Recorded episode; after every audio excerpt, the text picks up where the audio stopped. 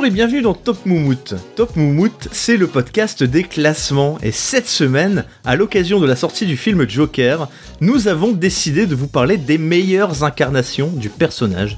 Les meilleures incarnations du personnage à l'écran, donc grand écran, petit écran. On va tout évoquer ensemble. Je dis ensemble, il y a un petit nouveau dans la bande, alors c'est pas Fred, comment ça va Fred? Bah ça va très bien Caddy et toi? Ça va très bien. Le petit nouveau, c'est Max, c'est le grand Max, comment ça va Max? Bonsoir, ça va très bien, Caddy. Salut Fred. Salut Max. Ravi d'être ici. Eh ben écoute, euh, ravi de t'accueillir parmi nous. Euh, tu, tu, es, tu es un Lillois, Max, je le précise. Oui, Pour nos auditeurs qui savent que je suis nordiste, que, que Tom est nordiste, voilà. Putain, mais je me fais envahir par ces putains de ch'tis là. Et exactement, exactement. Il y a une invasion ch'ti dans Top Moot. Ça sent le marval quoi.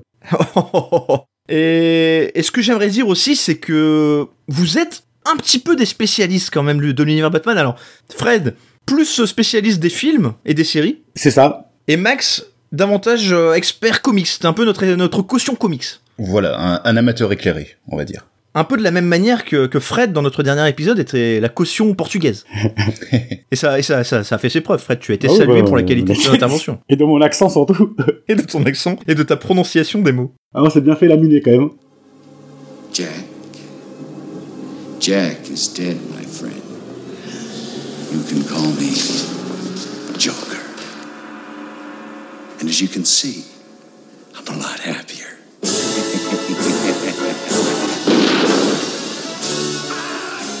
Fred, je sais que par exemple que tu as travaillé un petit peu sur l'origine du personnage de- du Joker. Oui, alors je, laisserai euh, Max compléter, mais euh, euh, donc le Joker, c'est un personnage créé dans, en 1940. Et euh, au départ, ce que je remarque, parce que c'est ma recherche personnelle, hein, c'est que il a pas le look qu'on voit aujourd'hui. Alors, Il a pas vraiment les cheveux verts, c'est plus des reflets qu'il a. Même s'il a déjà un costume violet, on verra que les différents Jokers qui ont été incarnés ont un peu évolué là-dessus. Et ce qui est marrant, c'est qu'au départ, c'est prévu qu'il meure euh, dès le premier épisode, en gros. Les éditeurs décident finalement de garder le personnage et euh, il devient au fil du temps le pire ennemi de Batman. Et euh, chose ané- anecdote marrante, il a été classé comme le deuxième plus grand méchant de l'histoire de la bande dessinée.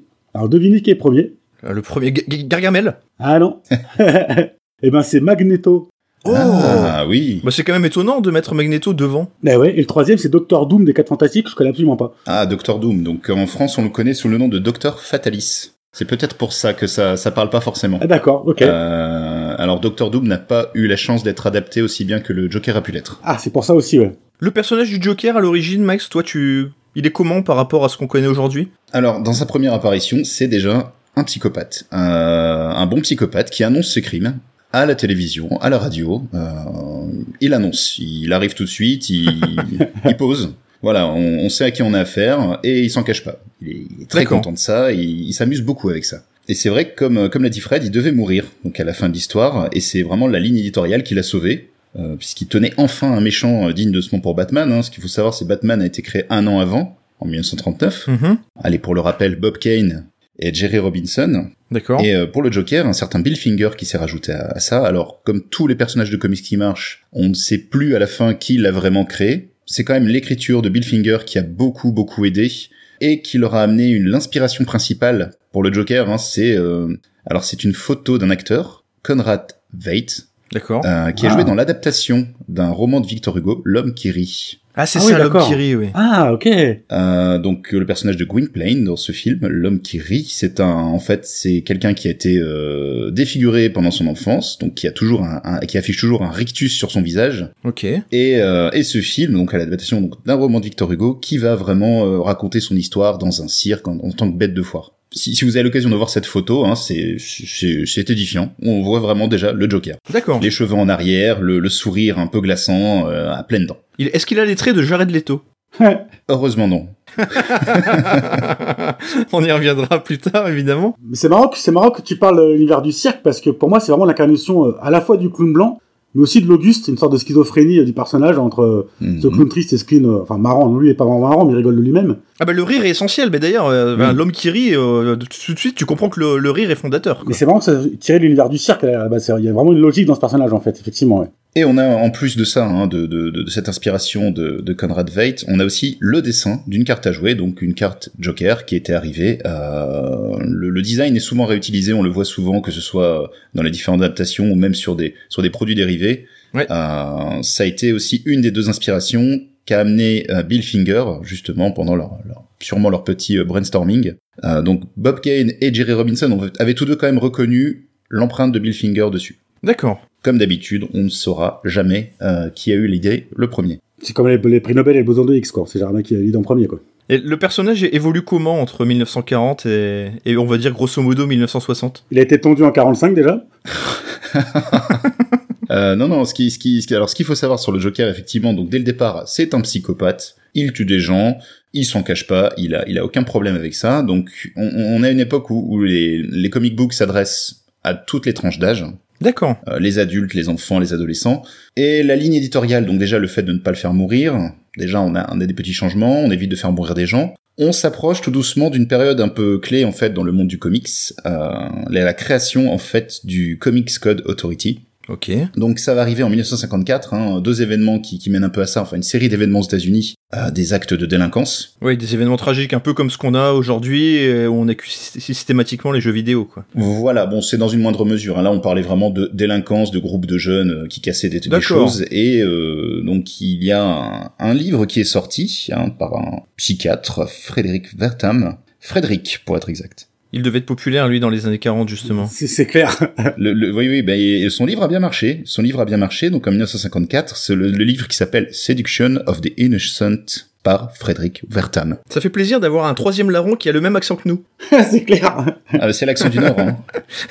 L'accent l'accent de la République, on va appeler ça comme ça. Et donc, euh, ce, ce, ce, ce monsieur Vertam va être invité en plus dans une commission sénatoriale D'accord. qui est en charge de, de, de, de toute cette affaire hein, de délinquance liée probablement au comic book. Et donc, ça va, ça va aller dans ce sens-là. Euh, les maisons d'édition de comics, craignant un peu euh, de la censure à venir, vont créer d'eux-mêmes une autorité de contrôle des comics. Donc la majorité vont s'y plier, évidemment les plus gros.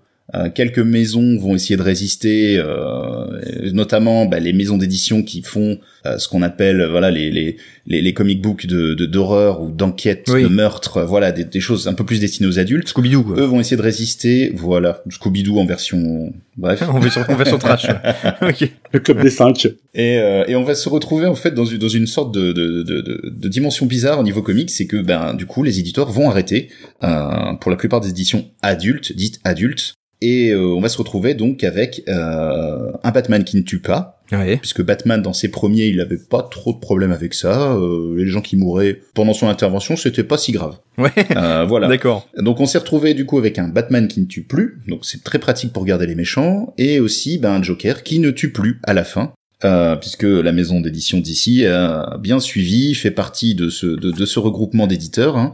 Euh, donc le, le Comic Code Authority qui vraiment pas imposé sa loi, mais voilà, on avait des codes très précis. Euh, pour vous en citer quelques-uns, c'était euh, dans des comics, on ne devait pas donc avoir de, violence graphique, euh, pas de blasphème, Ah. pas de remise en cause de l'autorité parentale, enfin de l'autorité euh, voilà patriarcale même en- Mhm. car- carrément. Euh, bref, toutes les figures d'autorité devaient être respectées, le gentil devait gagner, voilà. Tous ces codes ont fait que ben, ne reste en comics que des éditions et des, des, des publications très enfantines, un peu naïves, donc les adultes se désintéressent totalement du genre, hein, dans les années 50 et 60. Ok.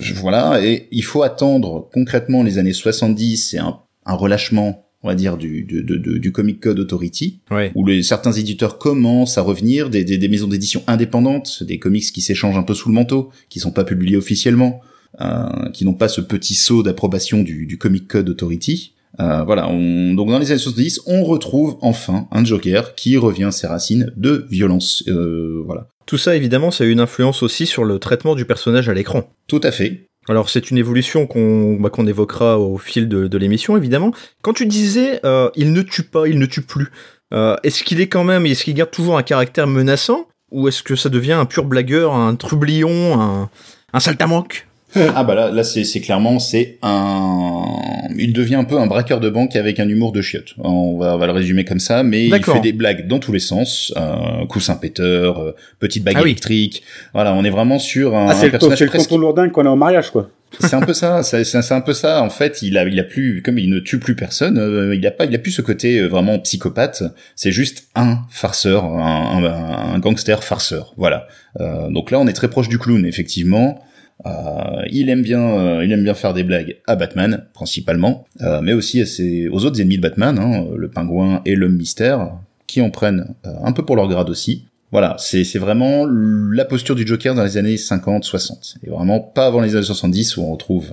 À quel moment exactement il devient, parce que Fred le disait tout à l'heure, c'est son ennemi numéro un, à quel moment il devient l'ennemi numéro un finalement? Est-ce qu'à à quel moment il se détache par rapport aux autres ennemis traditionnels de Batman? Alors, il a, il a toujours eu une place spéciale dans, dans, dans le sens où, dès le départ, euh, déjà visuellement, il était opposé à Batman. Batman habillé en chauve-souris, c'est noir, c'est sombre. Batman est discret, c'est un détective, il est calme, il est posé. On a l'extrême opposé, un Joker qui est Ouais. totalement fou, tout en couleur, un personnage en couleur qui qui qui qui, qui l'ouvre tout le temps, qui voilà, qui qui sait jamais s'arrêter. Donc déjà on a on a vraiment le le- le- le- l'extrême opposé de Batman de, rien que dans de la, la façon d'être. Parce qu'on va avoir d'autres méchants comme le pingouin qui lui est déjà plus calme, plus froid, plus calculateur, qui est plus Ah oui, proche d'un- oui. parrain de la mafia plus plus. Euh, on va avoir euh, donc le Riddler, le- l'homme mystère, euh, qui lui voilà c'est un bon un maniaque de la des énigmes, Enigma dans Gotham, ouais. c'est ça. Le prince du condiment aussi. c'est vrai. oui, oui, non, mais il, en a eu d'autres, hein, mais J'ai- découvert ça dans Lego Batman. Dans Lego Batman, il y a une, une, une énumération de tous les ennemis de Batman. oui, oui. Et euh, quand ils ont terminé l'énumération, ils disent mais si si, euh, vous n'y vous nous croyez pas, mais allez vérifier, vous verrez, il y en a deux trois, euh, ils existent quoi. L'effaceur, Mister Pokadok, le mime, Tarantula, King Tut, Orca, la mythe tueuse, Marchariette, le maître du Zodiac, Gentleman Ghost, le roi du temps, Calendarman, Kiteman, Catman, Zebraman et le prince du condiment. Attendez, vous en avez inventé là-dedans? Non, ils existent tous. Mais peut-être qu'un petit tour sur Google. On peut parler de Polka Dotman aussi, euh, qu'il a, il a des petits points euh, de toutes les couleurs sur lui. Je me rappelle plus son pouvoir, je suis même pas sûr qu'il en ait un. Ah bah, le prince du condiment, je l'ai- je l'ai devant les yeux, bah, il a deux espèces de pistolets, un avec du ketchup et l'autre avec de la moutarde. Oh, C'est c'est parfait ça. Alors oui, une, une chose à savoir, les, les euh, DC Comics fait souvent des crossovers avec des chaînes de fast-food. Il vient peut-être de là. Euh, et, et c'est pas rare de voir des publications où on peut voir le colonel Sanders du KFC intervenir Ah oui. dans un crossover DC Comics, spécialement édité pour l'occasion. hein. C'est vraiment une histoire courte euh, qui tourne autour de. Il y a eu beaucoup de partenariats euh, dans, dans l'histoire des comics là-dessus. ok.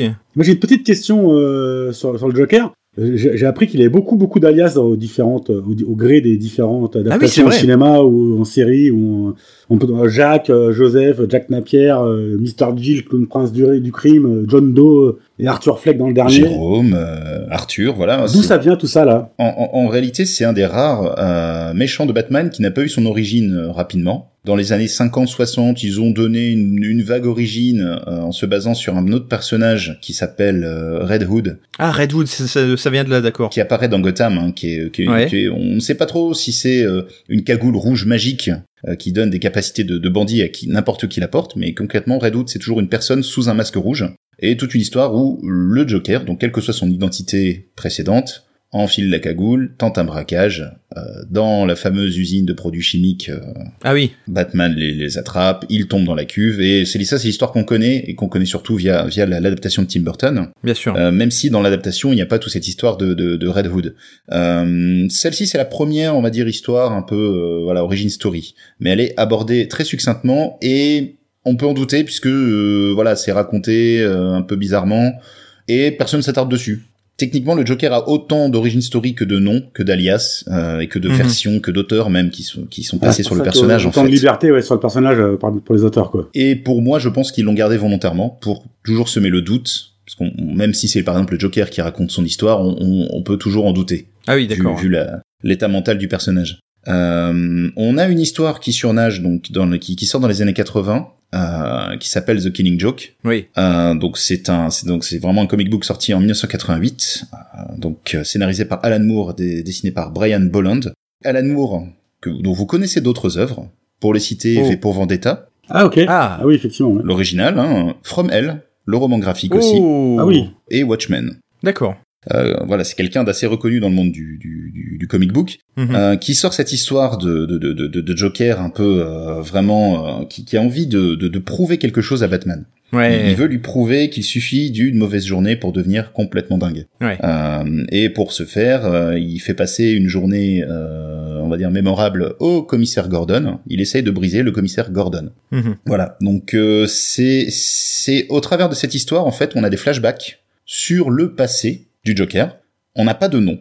On voit juste un personnage, donc un humoriste raté qui a du mal à percer. Ah. Sa femme est enceinte. Il essaye de subvenir à ses besoins et de de lui offrir un meilleur appartement. Euh, et en parallèle, pour se faire de l'argent, euh, il est approché par des mafieux qui lui proposent justement de, de les aider dans un braquage en leur montrant la voie sur l'ancienne usine de produits chimiques où il travaillait. Donc du coup, la suite, on la connaît. Il lui file une cagoule rouge. Enfin, une cagoule, ça ressemble même plus à un bocal rouge qui se met sur la tête Mhm. avec un- une cape derrière. C'est le look de Red Hood est assez particulier. Et donc ils disent comme ça, t'inquiète pas, ton identité elle reste secrète, t'as juste à nous guider, euh, voilà, tu vas nous aider à faire le braquage. Euh, manque de bol, le matin même, sa femme décède dans l'incendie de son appartement, et le soir même, ben le braquage se passe mal, il se fait choper par Batman, il tombe dans la cuve, il est défiguré, voilà, la journée qui s'achève. Sale journée quand même, sale journée pour les gars. Ouais. Ah, ah ouais, Ba- euh, Black Day, comme dirait. Ouais, c'est clair. Black Day.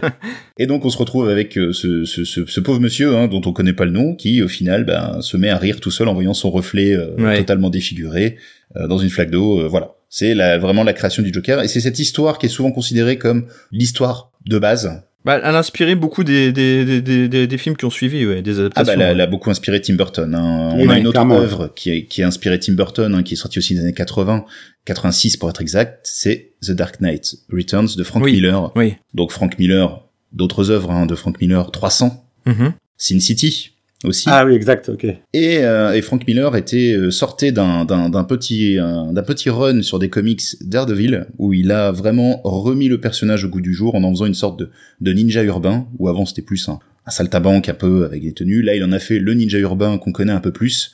Euh, donc pour ceux qui ont vu la- la- l'adaptation euh, Daredevil Netflix doit beaucoup euh, au travail de Frank Miller sur le personnage. D'accord. Donc voilà, et donc on retrouve ce côté urbain, un peu sombre, un peu violent euh, dans, dans The Dark Knight Returns. Hein. Euh, Donc pour le pitch de The Dark Knight Returns, c'est quand même un Batman âgé, donc qui a près de Ouais. 60 ans, Ah qui, oui. a, re- qui, est- qui, a, qui a raccroché la cape. Hein. Euh, ça se passait mieux à Gotham, et il y a eu un événement qui avec un certain Robin qui lui a, qui lui a déplu, et du coup il s'est dit j'arrête. Voilà, je- j'arrête, euh, j'arrête, c'est fini, je suis trop vieux pour ça. Et euh, suite à l'attaque, aux assauts répétés d'un gang de, de, de sortes de punk mutants, euh, attention, on est dans les années 80, hein, j'ai- donc les méchants sont dignes des années 80, on a de ce genre de punk mutants avec des crêtes fluo et des, des lunettes, enfin, on, est- on Ouais, est très, proche des... très, ouais. très Tortue Ninja finalement. Les... Très Tortue Ninja, voilà, Bebop et. Rocksteady, euh, Voilà. ils, ils sont là, hein, c'est vraiment le, le même look. Ok. Donc Batman, ça le saoule un peu, il reprend la cape, sauf que là, bah, il a plus le temps. Donc on trouve un Batman vieillissant qui, qui n'hésite plus à rouler sur les gens, il s'en fout de leur faire du mal. Il utilise des armes aussi, des armes à feu, alors qu'on normalement on sait que Batman, les armes à feu, il aime pas trop ça, depuis ce qui arrive à ses parents. Euh, et donc Frank Miller a vraiment transformé le personnage, et là, bah, qui on a qui sort de, de l'état cathartique où il était, le Joker. Il voit que Batman reprend du service, ça le remotive, et donc voilà, le Joker se lance aussi dans le, on va dire dans dans, dans l'histoire comme ça, juste gratuitement. C'est, il dit tiens, il est revenu, c'est bon, je reviens aussi. Pour le plaisir de la belle chose, quoi. c'est ça. Et, et- et donc on a ces, ces deux œuvres hein, qui, qui ont fait vraiment, qui ont vraiment scellé le Joker comme le principal ennemi de Batman. Ouais. Euh, pour revenir un peu sur The Killing Joke, on a d'autres thématiques que le Joker aborde, euh, dans le sens où euh, le Joker a une très mauvaise journée. Batman lui dit, moi aussi j'ai connu ça, la mauvaise journée dans ma vie, et pour autant je suis pas devenu un psychopathe. On, on a en droit de se questionner aussi sur l'état mental de Batman. Ah bah oui, oui. Ah oui. Euh, c'est c'est toutes ces c'est c'est à partir de là qu'on commence vraiment à voir cette relation Joker Batman où on peut se demander des fois bah, qui, qui est plus fou que l'autre. Est-ce qu'il y en a un qui est qui est qui est plus justifié? En fait, au final, peut-être les deux sont aussi fous. C'est juste le choix Mhm. du camp qu'ils défendent en fait qui qui, qui voilà qui fait la différence. Bien sûr, moi j'ai- j'ai j'ai vu les deux adaptations euh, animées là dont tu parles. Euh, je sais pas ce qu'elles valent par rapport au, au matériel originel, mais mais moi j'ai passé un bon moment en tout cas devant ces deux-là. Ouais. Killing Joke et, et The Dark Knight Returns. The Dark Knight Returns c'est plutôt fidèle, oui, plutôt fidèle où on a ce J'aime pas trop la gueule du Joker par contre, tu vois, ça ça me ah oui oui oui oui ben on peut spoiler un petit peu Ah, on peut sur la spoiler fin bien de sûr, The Dark ouais. Knight Returns, bon, c'est quand même plutôt connu. Oui, le Joker, alors il est en costume blanc, c'est assez euh, particulier. Hein, il a pas, il a, il, il perd certains traits caractéristiques. Hein, les cheveux sont plus verts, euh, son costume est, est- il a un petit costume de dandy blanc. En plus, il est un peu comme Batman. hein, ils ont, ils ont tous pris en épaisseur. C'est assez, bon, c'est le trait de Frank Miller qui veut ça aussi. Et on se retrouve face à un Joker qui fait tout pour que Batman le tue. En, en gros, c'est Ouais. ça. Il, il- il- c'est ce qui l'amuse dans, dans, dans cette histoire, c'est voilà, il veut faire en sorte que Batman en finisse avec lui. Il veut l'obliger à passer le, le- le point de non-retour. Euh, Batman au final se retrouve à quasiment lui briser la nuque suite à suite à une altercation. hein, Il va avoir la ça. population contre lui d'un moment. Voilà, parce que en fait le Joker a tout fait pour voilà pour que la police et la population soient contre Batman et ses méthodes. Et donc Batman renonce au dernier moment à finir, on va dire, le, le- le quart de tour qui manque euh, sur la nuque du Joker, et c'est le Joker qui le fait lui-même. Il se- Ouais. se, tord volontairement la nuque pour finir le mouvement, Hmm. et il meurt comme ça, dans la version de Frank Miller. Bon, écoute, euh, ça, ça pose un peu le cadre. Euh, Fred, toi qui a pas vu les, qui a pas lu les comics, Fred, quel a Non. été ton, ton premier contact avec euh, avec avec l'univers de Batman et en particulier avec le Joker? Alors bah, moi, ça date euh, des années euh, 80, et 84 même, où j'avais 10 ans. Euh, c'est la série Batman hein, qui date de 66, euh, qui est passée sur Canal dans les années 80. bah, c'est la première vraie adaptation à l'écran finalement. C'est ça. Bon alors, je trouve, enfin, de ce que j'ai vu, c'est assez proche de l'esprit comique, c'est-à-dire que c'est très graphique. Il y a beaucoup de couleurs, hein, ça, ça, ça, ça casse un peu les yeux. Et que les célèbres onomatopées à l'écran euh, durant les bagarres, Bien sûr, ouais. bah, très pop art, ouais. c'est ça très pop art, des couleurs un peu moulants. Euh, et puis c'est surtout Batman et Robin, hein, c'est pas Batman tout seul. Oui, c'est vrai ça, c'est vrai. Alors j'ai une question à poser d'ailleurs à Max, parce que j'ai cherché la, la réponse, j'ai cru trouver, mais dans tous les films, on, voit que Batman. Alors sauf dans le prochain, avec euh, Pattison, il y aura Robin. Et euh, on, voit jamais Robin. Et euh, de ce que j'ai compris, de ce que j'ai lu, c'est que parce que les, timelines des différentes adaptations cinématographiques montrent Batman à un âge où il ne connaît pas encore Robin. Est-ce que c'est vrai ça? Alors, si on prend les, différentes adaptations, oui, on, a quand même Robin à un moment, hein, mais c'est pas un moment que les fans de Batman aiment se rappeler. Euh, on va parler de, de, de Batman Forever. Ah, Par exemple, on a on a Robin. Euh, J'ai oublié celui donc c'est le Batman. Alors Batman. il est aussi dans Lego Batman. Hein, Voilà, oui, oui, il est dans Lego Batman. Avec ce beau costume récupéré sur. euh, à la base, c'est un costume de reggae. Batman reggae, euh, Batman, C'est un costume Batman, de reggae hein. dont il enlève les. Rasta Batman, oui, bah voilà, et il enlève les jambes et il se retrouve en slip. C'est ça. Enfin, c'est Robin, quoi. C'est, il est magnifique. Non, non, effectivement, dans les films, à chaque fois, on se retrouve, alors qu'on prenne l'adaptation de Tim Burton, on a un Batman qui, qui ça fait pas longtemps qu'il qu'il pratique. Euh, c'est ce qu'on retrouve aussi dans le Batman de, de Nolan. Hein, on voit les débuts du, Oui. de, de Batman. Donc, c'est vrai qu'en général, Robin n'apparaît pas au début. Euh, même si on a eu un clin d'œil au personnage hein, dans le Dark Knight Rises, Ah oui, oui, exact. oui. voilà, on a ce, c'est cet agent de police que, que, qui, découvre d'ailleurs l'identité hein, de Batman et qu'au final on s'aperçoit que son, son, son nom c'est Robin. Voilà. Exact, exact.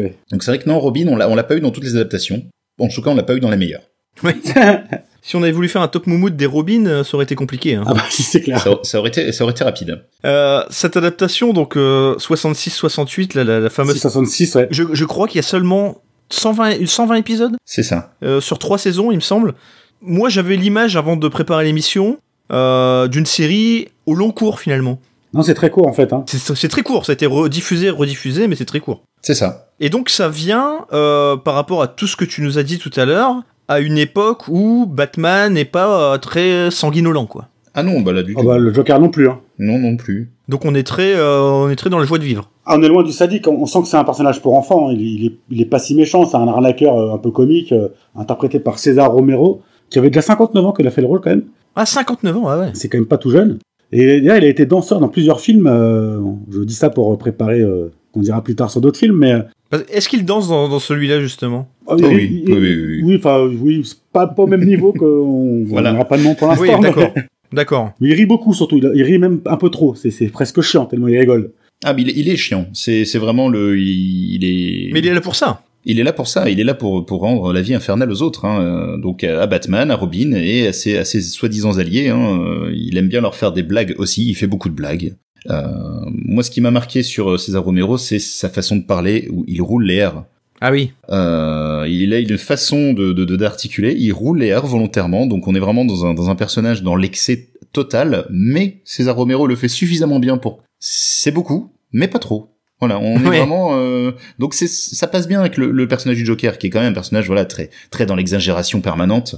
Il avait juste le, le bon ton par rapport à ça. Il me fait presque, il me fait presque penser à Salvatore Dali avec. euh, avec Ah, mais ses oui, c'est vrai, oui. rouges, euh, Ah la la la, la, la moustache oui qu'il a refusé de raser d'ailleurs pendant tout le c'est tournage. vrai, il a gardé sa moustache originelle. Ouais. Ça alors. Voilà, César Romero portait une moustache, il a refusé catégoriquement de la. C'était sa seule condition. Il refusait de la raser. Euh, donc euh, les, les maquilleurs devaient passer au-dessus, maquillage blanc, on le voit hein, maintenant, surtout sur les, les versions haute définition, les versions remasterisées, on le voit encore plus. Et puis c'est, c'est, c'est- ça lui fait un point commun avec le, le, Bat- le, le Superman de, de Batman contre Superman. Voilà, c'est vrai. C'est peut-être plus réussi finalement avec le maquillage que. Enfin bon. Oui, je trouve. Et Romero, du coup, euh, vos- votre sentiment global sur sa, sur sa performance, sur son. Bon, moi, je me souviens, c'est quand même euh, pas, pas d'hier. Hein. C'est un, un rôle euh, vraiment secondaire. Les, les deux stars sont Batman et Robin. Il y a d'autres méchants au fil des épisodes. Il, il est pas dans, dans tous les épisodes. Il, il apparaît que, dès le- que dans l'épisode 5 de la saison 1. Ouais. C'est pas le personnage principal. Je crois pas qu'on puisse dire que c'est vraiment le plus grand ennemi de Batman à ce point-là euh, dans la série euh, animée. Enfin, Il en a inspiré d'autres quand même par la suite, non? Bah moi je Ils trouve se sont que un peu basés sur lui, non? je trouve que Nicholson euh, est plus proche de, de- du Joker de Romero que d'autres quoi. Oui, clairement, oui. Ben, que ce soit déjà en termes de, de, de costume. Hein, Déjà, Romero a déjà le, le, le, le costume, on va dire emblématique et, et le look. Alors maquillé, euh, mais déjà ce, ce, ce, ce look typique du Joker. Ça c'est ça c'est oui, il a il a vraiment imprimé ça. Il a donné aussi ce côté euh, ben, très persistant du Joker. Hein, il revient toujours à la charge. Ouais. Ça il a il s'épuise jamais. Donc ça c'est Romero pareil Un vrai le- Morbac, le faisait très bien. voilà. Et alors, un- un- un- une- un- quelque chose à savoir hein, sur Romero, c'est qu'il était euh, probablement, bon, on n'a jamais eu les vrais chiffres, enfin, c'est toujours des rumeurs, mais apparemment, les, les méchants, d'ailleurs, dans cette série, globalement, dont César Romero, étaient euh, mieux payés que, euh, que Adam Oh. West et euh, Burt Ward. Ah ouais? Ça alors? Et ils avaient pris des, des, des acteurs un peu quand même un, un peu, peu capés, voilà, ils, ils avaient pas pris les, Oui, les voilà, premiers mecs oui. venus, euh, et du coup, on, on était sur des cachets assez, assez, euh, assez imposants par rapport aux, aux stars, aux soi-disant stars du show. C'est intéressant ça. Et d'ailleurs, la, la série n'a jamais été rentable, il faut le savoir. C'est dans Mais c'est pour ça qu'elle s'est arrêtée aussi. Voilà, là, quand ils l'ont arrêté, c'est que la série n'a jamais, après trois saisons et un film, et, ils n'ont jamais, euh, jamais été rentables. Elle est devenue culte euh, avec le temps finalement. Avec le temps, et puis ce, ce côté kitsch et second degré totalement assumé. Voilà. euh, Très très kitsch. ouais. voilà, mais euh, c'est c'est aujourd'hui c'est devenu un, un monument d'ailleurs de, de, de la pop culture. Hein. On, on voit souvent des clins d'œil, euh, des clins d'œil, ne serait-ce que par les onomatopées euh, dans, dans plein d'autres œuvres, Euh, les onomatopées qui apparaissent à l'écran. Je veux dire, voilà, c'est c'est vraiment cette série qui les a démocratisés. Hein. On est donc en 68 et après, si je ne m'abuse, il se passe plus rien à l'écran en tout cas. Ouais. Pendant pendant deux bonnes décennies, Max. On, on va avoir des, des adaptations euh, assez anecdotiques du personnage. euh, Quand même, télé. ouais. Oui, mais ce sont, bah, pour- pour- ce sont des dessins animés Anna Barbera principalement. Ah oui, ok. on va- Ah oui. on va- voilà. Euh, on va pas spécialement voir souvent le Joker, mais on va voir Batman faire équipe. euh, donc du coup avec euh, avec nos chers enquêteurs de Scooby-Doo, hein, par exemple. Ah exact, j'ai Ah vu oui. ça, c'est c'est marrant ça. Ah bah ceux-là, je, je peux vous dire que je les ai vus ceux-là. Hein. Ça, Voilà. euh, j'ai un petit accro à Scooby-Doo à la maison, alors quand il y a Scooby-Doo qui rencontre Batman, là tout de suite ça prend une autre dimension. Là. Mais à part ça, non, pendant euh, pendant presque 20 ans, rien, le, le néant euh, et pas d'adaptation, on va dire digne de ce nom, que ce soit pour Batman ou euh, le Joker. Et, et donc, euh, je reviens sur les, ces deux ces deux comics hein, des années 80, donc The Dark Knight Returns et The Killing Joke, qui ont vraiment euh, ben, Motivé un peu, peut-être, la suite, Voilà, montrer un peu ce qu'on pouvait faire avec le personnage de Batman et son ennemi. Et, euh, et du coup, Tim Burton est approché pour réaliser l'adaptation. La Warner se chauffe, ils y vont. Euh, donc Tim Burton qui vient de finir euh, Beetlejuice, D'accord. et c'est là où la machine reprend. Ok pour la genèse du projet et maintenant pour la genèse du, du choix de, de Nicholson. Est-ce que c'est un choix naturel, évident? Moi, ça me paraît un peu après coup surprenant finalement parce que quand tu regardes la filmographie de Nicholson, en tout cas ce qu'il a fait avant, c'est plus du Nicholson. Enfin, on connaît le Nicholson de Shining, le Nicholson de Vol au-dessus d'un nid de coucou. Moi je pense que c'est ça qui a On dû le pas tout à motiver. fait hein. dans la même. Ouais, Vol, Vol au-dessus d'un nid de coucou? J'ai l'impression qu'on se dit c'est un rôle taillé pour lui quoi. Ouais, c'est possible. ouais. Ouais. Alors, au- au- autant Tim Burton avait une idée très claire de son Batman, il, il voulait euh, Michael Keaton. D'accord. Il s'est bien fait lyncher d'ailleurs à l'époque par, la- par, les- par le grand public. Hein. Ah ouais? Personne n'en voulait, hein. Mais lui, là, il a, il a maintenu, il a dit non, ça sera lui et personne d'autre, quoi. Mais pourquoi personne n'en voulait? Il avait déjà une image très marquée, Keaton, ou au contraire c'était le petit nouveau qui débarquait? Trop de rôles comiques qui lui collaient à la peau, euh, Ah oui, d'accord. donc ça, ça passait pas, quoi. Ok, ok, très bien. Et, et- et donc Nicholson, du coup, dans cette affaire, Max Ah, Nicholson n'est pas arrivé le premier. Euh, Ok. c'est Un certain Willem Dafoe a été approché. Willem Dafoe Willem Dafoe Voilà, voilà. Fred a compris tout de suite parce que Fred, euh, je sais qu'il aime Why Met Your Mother aussi. Bon, voilà, je, je précise la référence pour ceux qui connaîtraient pas. On, on- voilà, on, on se- bon physiquement, je- on pense qu'il aurait fait l'affaire. Ah, hein, Willem Il a- physiquement, il a quand complètement. même, euh, voilà, le, rien que pour le, le, le sourire de Willem Dafoe, je pense que ça, ça aurait fait, ça aurait fait l'affaire. Euh, Ray Liotta aussi, qui Ah, avait été ouais. un des choix du studio, voilà, notamment. Ouais, plus étonnant comme ça sur le papier, mais finalement tu te dis que ça serait passé aussi. Hein. Euh, be- beaucoup d'acteurs hein, qui ont été approchés. Robin Williams a été approché aussi. Et était intéressé d'ailleurs. Et finalement, c'est Nicholson qui décroche le rôle. Alors, euh, Nicholson quand même a négocié un cachet, somme toute faramineux, on parle de 6 millions de dollars, Ah, correct, ouais. plus un pourcentage sur les recettes du film et le merchandising. Ouh, Ça c'est bien joué. Ça. bien joué, ça, Voilà, ouais. un- euh, et à la fin, à la fin de toute cette affaire, quand même, Nicholson va sortir de là avec près de 50 millions de dollars en poche. hein. Waouh Voilà. Ah ouais. Voilà, il y a, je pense que si même si le personnage du Joker l'a intéressé, euh, le- le- là l'argent ça a beaucoup aidé pour avoir quelqu'un comme comme Nicholson sur le sur le projet. Alors, j'ai j'ai quelques fun facts sur le film. Ouais. Donc sachez que Kim Basinger a hurlé 23 fois pendant le film. C'est un détail intéressant. un, un truc marrant, c'est qu'à un moment donné, il y a une scène de vandalisme euh, avec des peintures de, du Joker. Euh, la- le seul tableau qu'il épargne, c'est Figure with Meat de Francis Bacon, de 54. Ok. Et donc, faut savoir que Nicholson est un grand, est un grand amateur de peinture. Et ce qui est marrant quand on voit cette toile, c'est que c'est un personnage, alors c'est- pas le Joker, il a une espèce de petit chapeau, mais il est tout habillé de violet, entre deux bouts de viande, et euh, s'il n'y aurait pas un symbole, justement, euh, d'ailleurs on voit la scène où il est, euh, il est posté devant la, euh, la peinture, il y a un raccord au niveau des couleurs assez, assez fascinant euh, Ah entre le personnage et la peinture, c'est vraiment un camélio de violet. euh. J'imagine que c'est fait exprès, ça c'est pas du hasard, quoi. Et c'est surtout la seule peinture qu'il ne vandalise pas. C'est ça, exactement, ouais. Il, il arrête la main de, de voilà, il y a son homme de main qui est prêt à mettre un coup de pinceau dessus et euh, ou même un coup de couteau, je crois, sur la sur, sur la peinture. Et lui, il dit non, j'aime bien celle-là. Les hommes de main qui sont importants aussi dans, dans, dans celui-ci. Hein. Bah, Et Bob, Enfin, moi, je sais que pour, ben voilà, pour avoir ensuite joué aux jeux vidéo euh, qui, ont, qui ont suivi, parce qu'il y a eu pas mal de jeux vidéo qui ont repris euh, le, le, le- voilà l'imagerie du film. Euh, Il y avait effectivement, on, on se battait plus souvent avec ces méchants-là qu'avec le Joker lui-même. Bien sûr. C'est c'est vrai, ça. Mais là, là, là, dans le film, d'ailleurs, il, est- il en a un, vraiment. Il a le chef, enfin, le, le, le, le leader, on va dire, de ces hommes de main, Bob. C'est ça, qui- voilà, c'est ça. Qui revient toujours dans le film, avec qui il parle le plus, d'ailleurs, quasiment, dans le film. Il parle, il parle presque aussi souvent avec Bob qu'avec, euh, qu'avec les autres personnages. C'est, c'est, c'est assez incroyable, tout ces- Je sais pas, je sais pas d'où ça leur est venu. Qu'est-ce que Nicholson apporte au personnage? Parce que moi, quand tu me disais tout à l'heure euh, que Robbie Williams avait aussi été approché, ou en tout cas imaginé, je me dis, quand je regarde l'interprétation de Nicholson, finalement, Robbie Williams, c'était euh, un rôle taillé pour lui. quoi. C'est- C'est c'est Jack Nicholson fait un peu du Robbie, du, du Robbie Williams, du Robin Williams, pardon. Complètement d'accord. Pour moi, Nicholson fait du Nicholson, déjà. C'est, euh, tu as toujours l'impression qu'il va, qu'il va buter quelqu'un dans l'instant.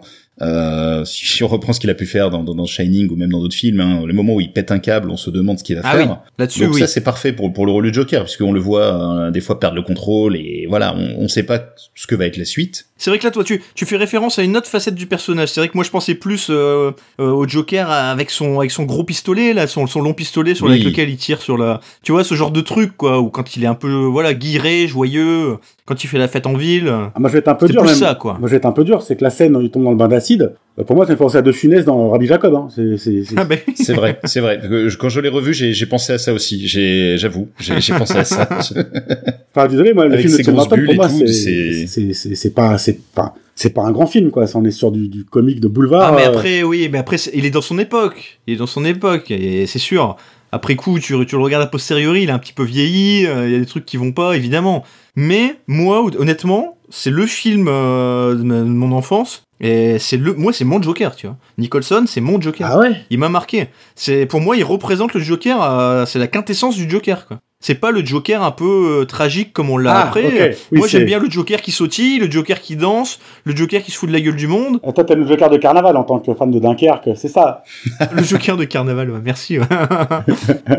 non, mais pour moi, le Joker, il y a un peu ça quand même, qui a, qui a tendance. euh, Allez, je vais jeter un pavé dans la mare, qui a tendance à se perdre un petit peu après. Oui, c'est oui, je vois ce que tu veux dire. Bah, on- si tu veux, euh, le- je, je, je- pense que le fait que j'ai un gamin joue beaucoup là-dessus.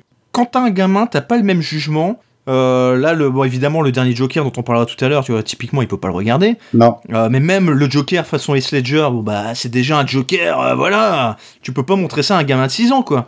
Et alors que le Joker, euh, bon, bah, Romero à la base, évidemment, euh, ça, ça passe. Ah oui. Et le Joker, euh, le Joker à la Nicholson, honnêtement, ça peut passer aussi, quoi. Ah, il est pas assez sadique pour moi, effectivement, je comprends ce que tu veux dire, donc ça passe pour les enfants. Bah quoi. voilà, il y a moins de sadisme, c'est plus grand public, quoi. Non, c'est vrai c'est vrai qu'il est pas il est pas Alors, très effectivement, sadique. nous, on a un vrai. regard d'adulte. c'est vrai qu'il a il a pas Bah, voilà. il est pas euh, il est pas du genre à, à jouer avec ses proies longtemps, il va plutôt euh, imposer son style. Là, Voilà. on a un Joker qui est un peu euh, gangster déjà au départ hein, de, de l'origine avec son déjà son origin story. C'est pas le Joker de Killing Joke qui, qui, voilà, qui paralyse euh, Barbara Gordon ou ce genre de choses. Voilà. quoi. Ou qui va montrer des photos de, des photos de Barbara à poil À son euh, père. Oui, oui, à, oui, à son père. Non mais, bah voilà. Mais ça a quand même, ça, ça, ça a quand même beaucoup inspiré un Tim Burton. C'est des comics qui sont très sombres. Donc Tim Burton s'est vraiment lâché aussi sur le, le- le- la tonalité du film, euh, d'où ce, ce, ce Gotham très Ouais. très gothique, très très sombre, un peu oppressant.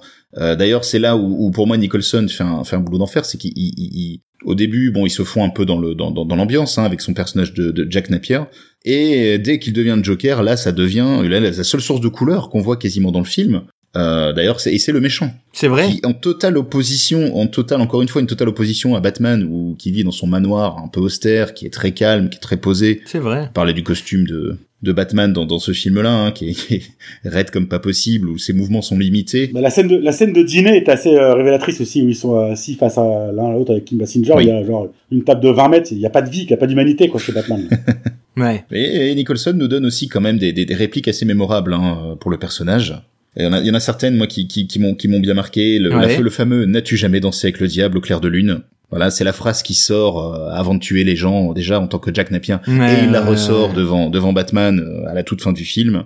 On, on a aussi cet échange avec Kim Basinger. euh, Qu'est-ce que vous voulez? Mon visage sur un billet de banque. ah oui, ça. vous vous Ouais, devez ouais. plaisanter. Est-ce que j'ai l'air de quelqu'un qui plaisante? Avec en, en plus c'est la- c'est le moment où il a du fond de teint sur le visage, mais il a quand même le sourire figé. C'est votre porte-photo. J'ai pris rendez-vous avec quelqu'un qui veut voir mon travail. Mhm. De la merde. De la merde. De la merde. De la merde. De la merde, de la merde. Il, il- il a, il a pas mal de phrases comme ça. Et les scènes avec Bob, bien sûr, son, son homme de main. Bien sûr, bien sûr. Euh, voilà, où le moment où Bob fait, fait sa dernière bêtise, hein, bien sûr. Bob, euh, Bob merde pour la dernière fois, où il dit euh, Bob, Bob le boulet. ton pistolet. Il lui tire dessus. Au revoir Bob. Voilà, c'est ça, ça, ça se finit comme ça. Parce qu'il s'est fait voler ses ballons par euh, par Batman. Hein, voilà. Et et il y a le rire, évidemment. Et Aussi. le rire, oui. Je crois qu'il a beaucoup travaillé le rire d'ailleurs. Bah tous hein, mais euh, Nicholson particulièrement aussi sur le rire, je crois. hein. La- sa première apparition d'ailleurs, assez, enfin, quand on le voit pour la première fois en, en Joker, avec donc le, le visage tout blanc, euh, vraiment les lèvres rouges, Ouais. euh, où il réapparaît devant son, son, son ancien boss, hein, où il lui dit ah, Jack, tu vas bien euh.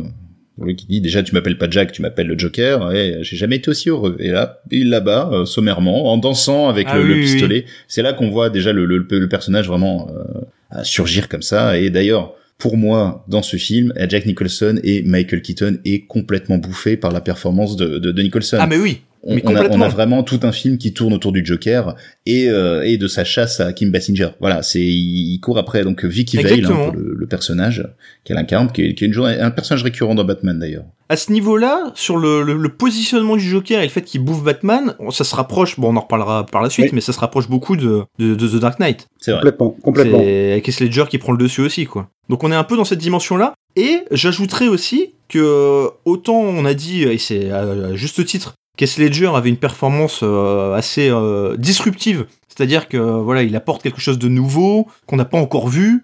Et c'est vrai, mais Jack Nicholson, on peut aussi dire la même chose parce qu'il apporte aussi euh, une façon de- d'aborder le personnage qui n'a pas grand-chose à voir avec celle de Romero. C'est vrai, non, c'est vrai. Et puis le, le, le- côté défiguré aussi, hein, qu'on qu'on voit euh, pour la première fois, Oui, mais vraiment oui, défiguré ouais. physiquement. Euh, le, le, le sourire figé est euh, une conséquence physique de sa rencontre avec Batman. Où il est, blessé au Mais niveau de la ça, mais- bouche, euh, voilà, avec les produits, ça s'arrange pas. Euh, c'est déjà, on rajoute un peu du, un peu plus de crade aussi dans le personnage. C'est pas, c'est pas juste un Ouais, accident ouais. et euh, voilà. Quand je disais que c'est la quintessence du Joker, c'est que pour moi il a tout parce qu'il a quand même le, sadisme euh, qu'on retrouve dans son rire, etc. Puis il fait quand même des trucs. Tu le disais, la façon dont il tue son homme de main. Et à côté de ça, il y a quand même l'équilibre. Enfin, c'est même pas un équilibre, c'est un déséquilibre. Mais il y a aussi l'autre partie du personnage, voilà, Guillerette qui, qui, qui chantonne, qui danse. Et, c'est ça que je reproche un petit peu au, au suivant, c'est que parfois on a tendance à trop insister sur une autre, euh, enfin sur une des moitiés et, et pas sur sans reprendre l'autre. Là, je trouve qu'il y a les deux avec lui. Et ça me paraît essentiel. Ils sont pas servis par le même scénario, par le même réalisateur, et Tim Burton euh, lui offre toute une palette de, bah de, j'appelle ça presque du folklore, quoi. C'est, burlesque par moments. C'est Ah, mais complètement. plein de. Ah mais attention, quand on juge là aujourd'hui dans notre classement des Jokers, on juge, on juge pas uniquement la performance d'acteur, hein. C'est ça. on juge le, pa- le, le package total. Hein. C'est-à-dire que c'est aussi l'apport du réalisateur et le traitement du personnage. Pour, pour te rejoindre, effectivement, il est beaucoup plus proche de, de l'idée du Joker qu'on peut s'en faire par rapport aux comics et euh, la première série que euh, les suivants. Ça, je suis d'accord. C'est pas pour autant que j'ai préféré, mais euh, Oui, oui, bien sûr, mais je comprends. Oui, oui, bien sûr. Max, tu le situes où Toi, du coup, on va, on va tout de suite, euh, on, va, on va très vite passer à la suite. on en mais a que deux pour l'instant à classer. Ouais. Par rapport à Romero, je pense qu'on sera tous d'accord là-dessus. Oui, C'est oui, pas là- là là-dessus, va- on est tous d'accord. Hein, il, il va largement devant. Puisqu'on on a, c'est quand même une performance mémorable. Ça elle a marqué beaucoup de gens. Voilà. Moi, bon, un peu comme toi, c'est la première fois que je voyais un Joker à l'écran. Forcément, ça marque. Euh, je l'ai vu, j'étais petit, mais c'était le premier Batman, le premier Joker que je voyais. Donc, forcément, Bah oui. ça laisse des traces. Hein. Alors, il y a juste un bémol, Ouais. c'est que euh, ils lui ont fait bah, une origin story. Euh, alors c'est bien parce qu'ils Ah oui. ont Ah oui, repris un oui. peu l'idée dont, dont on parlait tout à l'heure avec The Killing Joke et, et le, le- le- la chute dans le bain d'acide. Euh, Il y a un autre pan de l'origine story, mais moi que je que, que- qui me plaît moyennement en fait, c'est le fait Mhm. que ce soit lui, Jack Napier, qui ait tué les parents de Bruce Wayne. Ah, exact, oui. Ah oui, oui, oui, oui, oui. En fait, le, le, le, le, le, le, point de départ dans Batman, quand même, c'est le crime un peu euh, bah, random, gratuit. Ça vient de nulle part, en fait. Il n'y a pas vraiment de, de sens à, Bien ce, sûr, à cet assassinat. Et c'est ce qui rend Batman un peu, Ouais. un peu marteau aussi. C'est que voilà, c'est, ça aurait pu arri- arriver presque à n'importe qui. Ouais, ouais, bien sûr. Et là, voilà, on a quelque chose où, alors, euh, toute une scène d'ailleurs euh, qui euh, ils le font à la fin. hein, euh, c'est toi qui m'as créé en me jetant un bas d'acide. Non, c'est toi qui m'as créé d'abord. Un peu. ouais. Alors, ce qui est bien, c'est qu'on essaye de mettre déjà une rela en marche une relation Joker-Batman. Autre point euh, qui, qui me déplaît, c'est voilà le Joker qui meurt assez bêtement, hein, quand même, euh, pour spoiler la fin. Oui, Oui. Bon. aussi, ouais. On va dire emporté par sa propre folie, en quelque sorte, mais euh, voilà. Euh, même si ça donne une scène mémorable, hein, celle où on entend ce rire enregistré euh, qui continue de voilà, qui continue de, de de faire du bruit alors que le Joker est complètement euh, étalé au sol. C'est la même mort que le, que le nazi, le- le- l'espèce de néo-nazi dans Piège de cristal. C'est ça. Ah oui, exact. Paix à son âme. Après, ce qui, ce qui joue aussi dans le côté euh, mémorable et majeur, je trouve, c'est ce qui vient ensuite. Parce que les autres Batman, euh, on, va parler juste après de la série animée, mais les autres Batman qui sortent au cinéma derrière, les méchants sont quand même beaucoup plus... Enfin, c'est c'est un peu grand guignolesque, quoi. C'est pas tout à fait dans... On n'est pas dans la même catégorie, quoi. On a quand même Batman le défi, donc le film suivant, qui toujours avec Michael Keaton dans le dans le rôle de Batman, Ouais. Euh, où on a quand même deux méchants mémorables euh, et plutôt bien, enfin bien chanceux au niveau casting, hein, avec Catwoman incarnée par Michelle Pfeiffer Oui, et Danny DeVito qui joue le pingouin. c'est pas ma préférée. C'est pas ma préférée. Si on devait faire un Des top Catwoman des, Des des, des Catwoman. C'est pas ma Si tu préférée. me parles de non. Ali Berry, ça va mal se passer. Hein. non, c'est pas libéré non plus, non. Non, non. C'est Brigitte Dans un Marc Dorcel de 84. dans Chatwoman. Euh, Si, si, on l'a tous vu. hein. non. Ça, ça, va- ça va finir qu'on va reparler de la doctoresse au gros sein, euh, Fred. Comme dans chaque émission. Comme dans chaque émission, ouais. Il y, a- il y avait un moment beaucoup plus approprié pour en parler. C'était, c'était ensuite, mais quand on va parler du film Joker, parce qu'il y a un nain euh, assez exceptionnel dans le film Joker. Ah Mais- oui, ah oui, lui. Ah, on, y- on y- on y viendra tout à l'heure. On y viendra tout à l'heure. Est-ce que vous, vous- vous aviez autre chose à ajouter sur cette période, cette période euh, ciné avant euh, la, la série animée? Alors avant, Non, que, rien de spécial. En, en fait, la série animée va suivre quand même de très près ces, ces deux Très films. vite, en tout hein, cas. ouais. Oui, oui, oui. euh, donc la série animée 92. Donc on est vraiment. euh, je, je crois que mm, Batman le défi sort la même année. D'accord. Les, les suivants sortiront en 94, 95. Voilà, on est euh, et c'est c'est plus donc c'est on n'a plus Tim Burton, on n'a plus euh, Michael Keaton. Voilà, on change complètement de crèmerie. On se retrouve avec Val Kilmer, ensuite George Clooney et là on est sur clairement des adaptations. Alors que certains estiment culte. Pas forcément pour les bonnes raisons. On va dire que dans le côté nanar, c'est devenu culte. Oui. Euh, avec des méchants, par contre, là où oui, on, on a quand même du beau gâchis, hein, quand on pense à Jim Carrey en homme mystère, euh, donc double face incarné par euh, Double face, j'ai oublié. euh, Tommy Lee Jones? Tommy Lee Jones, c'est ça, voilà, Tommy Lee Jones en double face. Enfin, quand même, on a, on a du gros casting et à chaque fois, ça, ça tombe à plat, quoi. hein, ça tombe à plat. Ils, ils en font des tonnes, c'est, c'est pas drôle. Complètement. ouais. Euh, L'histoire n'a aucun sens. Voilà, visuellement, c'est même pas. Enfin, ça s'inspire beaucoup de Tim Burton, mais voilà, on n'a pas le, on n'a pas le le, le, le, le, le génie de Tim Burton pour pour faire la même chose. Hmm. Après le film suivant, donc Uma Thurman hein, en Poison Ivy, on va retrouver alors, Schwarzenegger en Mr Freeze. Bon là, c'est quand même une performance légendaire. Fred voit de quoi tu parles là. tu, tu, tu vois le, le genre le genre de boutades euh, qui, qui sont lancées tout le long du film par rapport au froid. Voilà, c'est mais moi c'est ça me sauve le film hein, presque. Voilà. Donc ça ça on, on peut on peut oublier de toute manière en termes de cinéma euh, les adaptations de Batman. Voilà, on a Tim Burton les deux premiers et après on aura euh, Nolan clairement. Ouais. Et donc, entre-temps, on a cette fameuse série animée. Euh, Fred, est-ce que toi, qui étais déjà euh, d'un âge avancé, tu l'as, tu l'as, tu l'as regardé? Est-ce que tu étais client? Alors, j'ai j'ai- malheureusement, depuis que je suis petit, à part les dessins animés quand j'étais vraiment tout petit, jamais été euh, très attiré par les films d'animation. Euh, je sais pas pourquoi, j'ai besoin d'humain, moi. J'ai Ah voilà, ouais, j'ai beaucoup de mal avec l'animation, donc je j'ai pas regardé. Je, je, regarde aucun des blockbusters qui sortent en animation. Ça, je sais pas, ça ne marche pas avec moi. J'y arrive Et pas. bah, et bah là, pour le coup, permets-moi de te dire que tu loupes. D'accord, bah je ferai peut-être un effort. Que, est-ce que Max va, je pense, confirmer Mais d'abord, Max, tu vas nous, nous parler un peu peut-être de l'origine du projet. Alors l'origine du projet, donc c'est bah, la Warner Bros hein, qui se dit tiens Batman quand même ça marche bien. Ah bah oui. Et on a des petits, on a des petits gars chez nous, euh, des animateurs et des scénaristes qui sont motivés, euh, dont alors un certain Bruce Timm, Mhm. euh, qui lui est donc euh, voilà vraiment illustrateur et aussi scénariste hein, à ses heures euh, et réalisateur.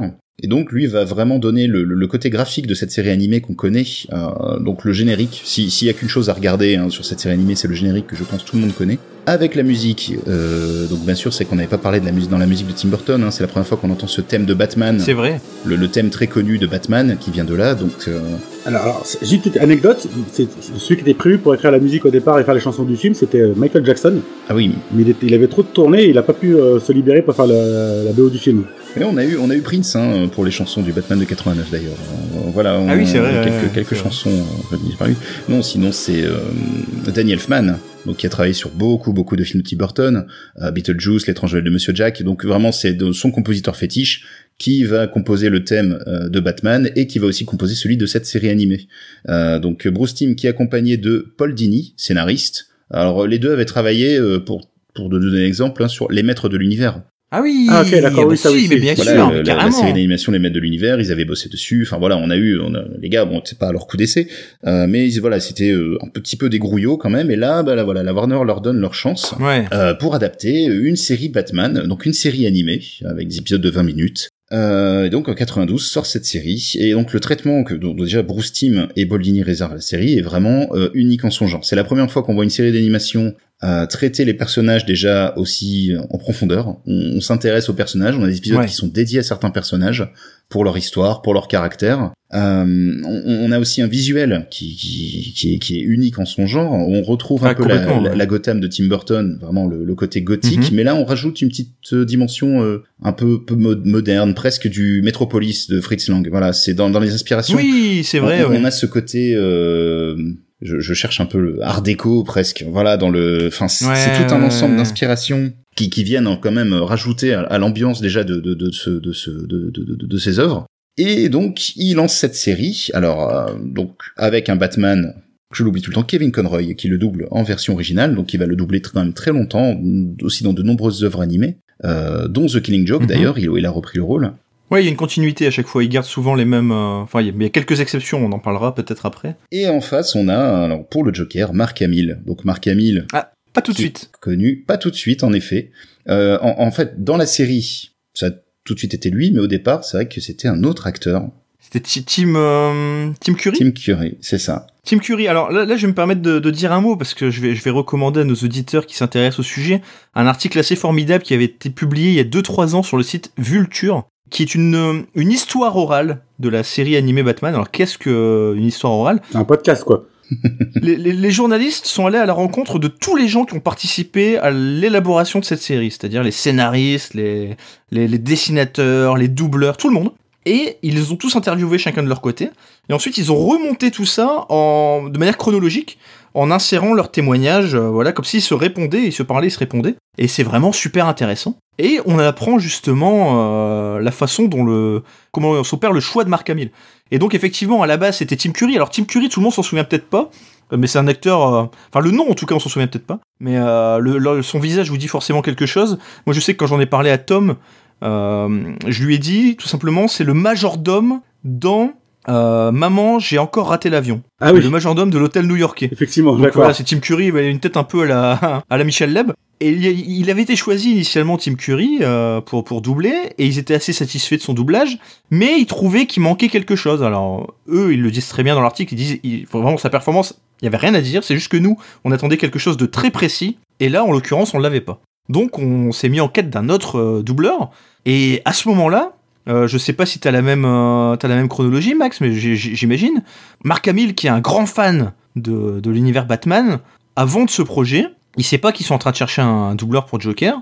Lui, tout ce qu'il veut, c'est participer à la, à la série. C'est ça. Il veut, il veut doubler un personnage, quel que soit le Pour personnage. les auditeurs qui ne, qui ne sauraient pas, qui ne sauraient pas qui c'est, il- peut-être qu'il en existe.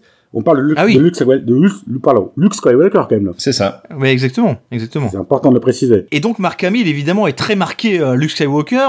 Les, le- les, les réalisateurs de la, de la série imaginent pas forcément de lui confier un, un grand personnage, ou en tout cas pas un personnage comme le Joker, et lui confie un personnage qui est un personnage mineur. Alors je crois, le mec est impliqué, enfin c'est un mec euh, pas très cool, qui est impliqué euh, dans, dans l'histoire du de Mr. Freeze. Alors oui, au départ, oui, c'est ça. C'est ça, c'est un. Voilà, c'est un tout petit rôle. Hein. C'est- un mec, euh, voilà, un mec un peu. Je crois que c'est son, c'est quelqu'un qui le finance et qui finit par lui couper les, les fonds. Enfin, voilà, on a quelque chose de, voilà, il est pas sympa en tout cas. Et il, il est là pour un seul épisode? Oui, oui, oui, au départ, oui.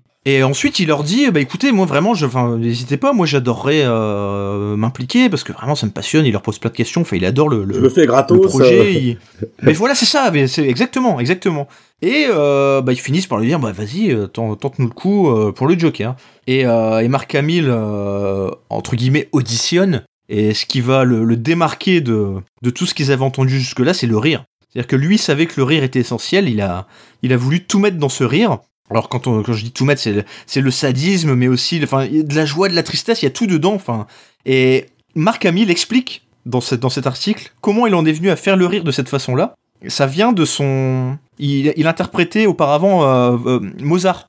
Dans, de- je crois dans une pièce de théâtre, un truc à Broadway peut-être dans, dans un- une espèce de d'Amadeus, mais pas forcément le pas le film qu'on connaît quoi. Alors là, là, ça, là, je, je n'ai pas cette histoire, donc ça m'intéresse, ça m'intéresse. Continue. Et, et donc lui, il part de là en fait, il part de, de, de ce rire qu'il avait déjà. Apparemment, Mozart riait euh, d'une manière très caractéristique, et, et donc il reprend ce rire-là en essayant d'apporter deux trois autres petites choses. Et, et lui, ce qu'il ce dit aussi, c'est que il n'y a pas un seul rire du Joker, il y en a plusieurs. Et ce qu'il va aimer av- avec le temps, c'est apporter des petites nuances.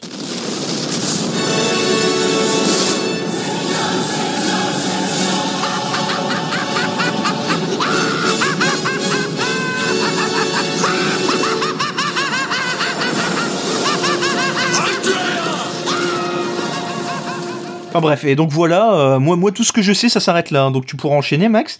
Mais c'est que l'origine de la participation vient de là, quoi.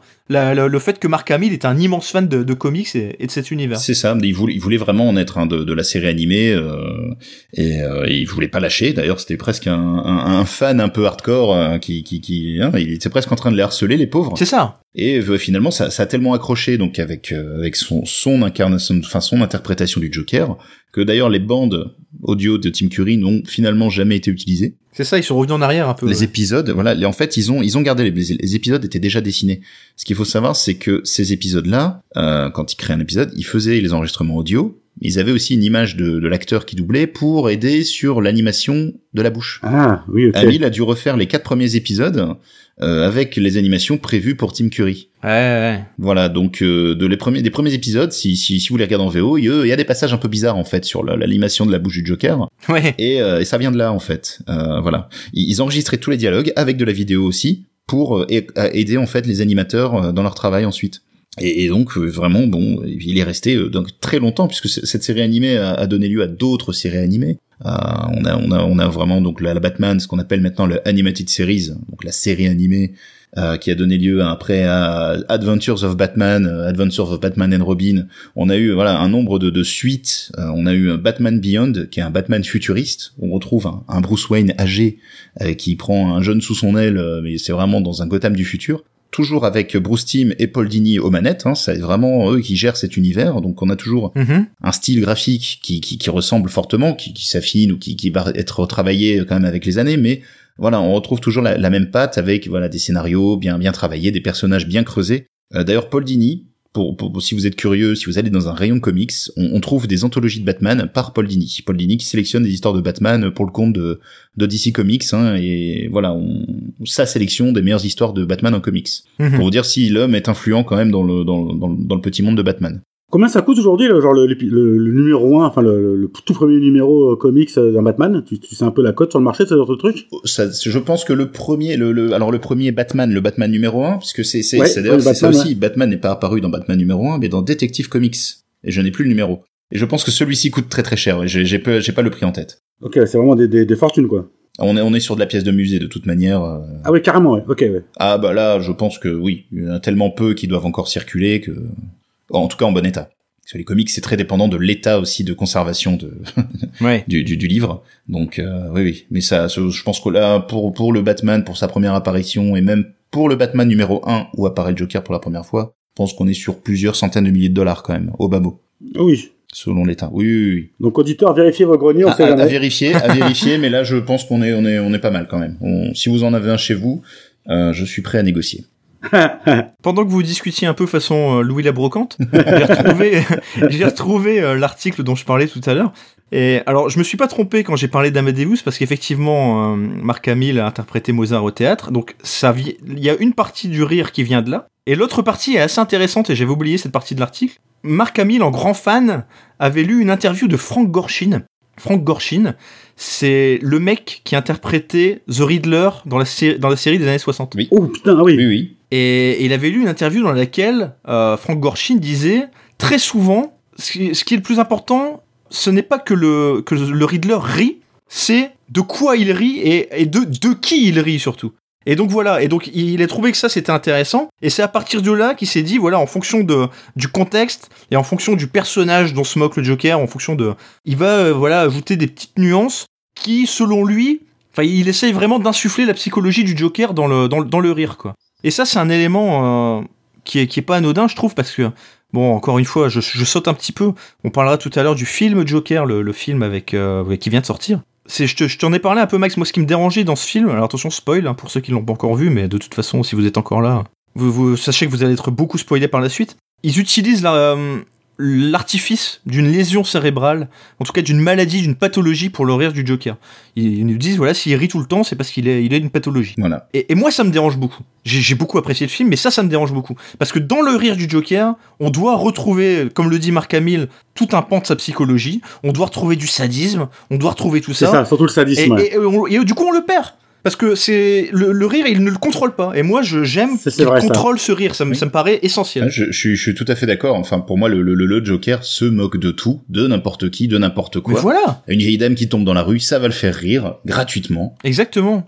Et là, je, pense qu'ils, alors je m'avance peut-être, mais qu'ils ont utilisé cet artifice-là pour justement qu'ils ont gardé de l'empathie vis-à-vis du personnage. Oui. Parce que forcément, il est, il est un peu attendrissant, il est un peu, il, même il fait pitié un peu parfois ce Joker, euh, ce Joker C'est une moderne. victime, euh, c'est c'est même une victime Voilà. au début. Et donc, et donc t'as de l'empathie pour lui et que tu n'aurais pas forcément s'il riait de manière sadique comme euh, voilà le Joker euh, de Mark Hamill ou le Joker de Jack Nicholson. Mais bon, on, on y reviendra tout à l'heure. Euh, Qu'est-ce que tu avais ajouté euh, Je te relance toi, Max, parce que Fred évidemment connaît pas bien la série animée. Pour, pour, continuer un peu sur la série, hein, avant de, de, de poursuivre Ouais. sur Mark Hamill en lui-même, euh, la série, euh, au- au-delà de nous donner un très bon Joker, ça je vous le dis tout net, hein, euh, Ah, mais complètement. Ah incarné par Mark Hamill, vraiment, euh, il nous a donné aussi euh, certains personnages, dont un qui est très populaire aujourd'hui, Harley Quinn, Ah, Harley Quinn. qui qui Ouais, est c'est vrai, j'étais surpris dans- en découvrant qu'elle. le- dans l'épisode 7. Je pensais qu'elle existait avant. non, non, non, Ouais, J'ai découvert Elle a ça été créée justement Ouais. par Bruce Timm et Paul Dini, qui l'ont aussi exploité en comics, mais avec ce style graphique propre à la série animée. Hein. Ouais. Euh, et voilà, ce personnage d'Harley Quinn qui a été créé vraiment comme étant le- un compagnon pour le Joker, euh, puisque c'est vrai que le Joker, on le voyait souvent bah, tout seul ou à part avec quelques hommes de main, mais vraiment voilà plus des des, des brutes en cervelle. Et là, on a cette- ce Mais oui. personnage d'Harley Quinn, dont l'histoire d'ailleurs est bah, un peu quand même euh, un, un peu oppressante. Hein. C'est Harley Quinn. Oui. Au départ, c'est une euh, psychiatre ou psychologue, je psychiatre de de, de, l'as- de l'asile d'Arkham où, où, bah, on va dire que le Joker est un bon client. Il a sa carte de membre. et elle a elle a passé en fait, elle est devenue folle à son contact. C'est-à-dire qu'elle était chargée de, de sa thérapie euh, et elle est devenue folle à son contact et euh, et aussi elle est devenue complètement accro. Euh, à son à son monsieur Ouais. J comme elle l'appelle ou à Poussin comme elle peut l'appeler aussi c'est Tu fais bien de le préciser parce que c'est un aspect euh, déterminant de l'évolution du personnage. Oui, parce que là, là, là, on est, euh, enfin, dans, dans les premiers épisodes, on est, on est sur euh, une, une Harley Quinn qui fait tout pour son Joker, euh, mais vraiment tout, sans, sans réfléchir, sans discuter, et le Joker le sait très bien et il, il en profite. Il en profite. Ah et oui, en oui. fait, on, on, on s'aperçoit énormément d'épisodes où il la traite vraiment euh, comme de la merde, euh, voilà, et elle revient toujours. C'est, c'est, voilà, elle est complètement euh, accro. et euh, on voit là le Joker qui lui ça, ça lui passe au-dessus en fait. Il, il est content d'avoir quelqu'un à qui il peut demander tout n'importe quoi et ça s'arrête là. Mais par la suite, par, interminant, par intermittence, il commence à s'attendrir un petit peu. Voilà, bon, c'est un épisode de ci de là, mais c'est voilà, c'est pour on va dire c'est pour maintenir la relation. Ouais. Euh, mais d'ailleurs, le, le personnage d'Harley Quinn dans les comics, euh, dans ces cinq, dix dernières, enfin même ces cinq dernières années, c'est totalement affranchi du Joker. Oui. Ce qu'on ce qu'on re- ce qu'on retrouve un peu dans des films plus récents, ce qu'on va retrouver dans un film euh, qui, est, qui est prévu là pour bientôt, euh, Birds of Prey, où c'est vraiment une Mhm. une équipe de euh, voilà Girly. euh, avec Harley Quinn, voilà un peu plus girly et ou, totalement affranchi du Joker. C'est quand même assez drôle de voir le personnage qui a été créé dans cette série, qui est un quand même des personnages d'ailleurs les plus populaires euh, Ah oui. dans l'univers de Batman actuellement. C'est le mini short, ça. C'est sûrement le mini short. Hein, je pense que là depuis Ouais, de- non, mais- mais- de- mais- depuis Suicide Non, Squad, je- Halloween, je- je- euh, voilà, on en, on en a pour notre argent. Non, non, c'est pas bien ce que vous faites là. Non, non. Moi, moi, non, moi, moi, j'interviens parce que j'ai, j'ai- j'ai- Harley Quinn, c'est effectivement un de mes personnages préférés. Et- mais c'était déjà le cas. Ça venait de la série animée en fait. Et Oui. j'étais content après qu'elle soit intégrée à des projets ciné.